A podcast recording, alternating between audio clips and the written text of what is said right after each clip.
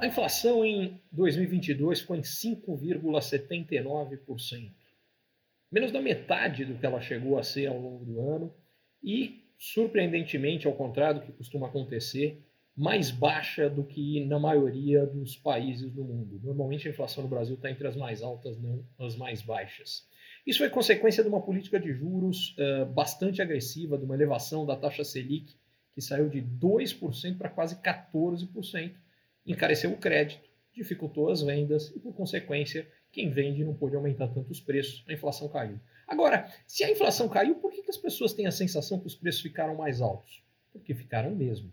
Inflação cair é diferente de preço cair.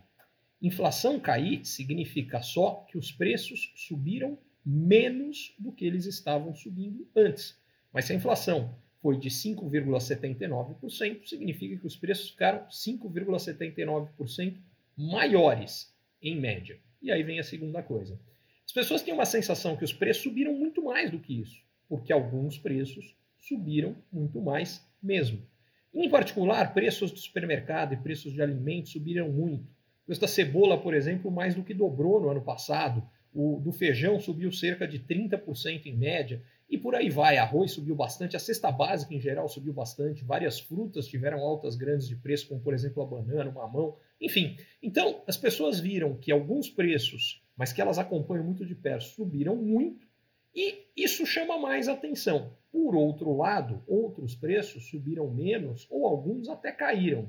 Na média da cesta de alguém que, no caso eu estou usando a inflação medida pelo IPCA, é, que leva como base o que a gente tem até um determinado nível de renda, na média a gente teve uma alta de 5,79%. Mas isso não quer dizer que para algumas pessoas alta do que essas pessoas consomem, na média, no orçamento destas pessoas, pode ter sido maior e em outras menor. Mas o principal fator é que a gente nota alguns preços que subiram muito e efetivamente subiram muito, e eles chamam muito a nossa atenção. E daí a sensação de que a inflação foi bem maior do que a inflação oficial. Mas na verdade, para a média dos brasileiros, não foi não.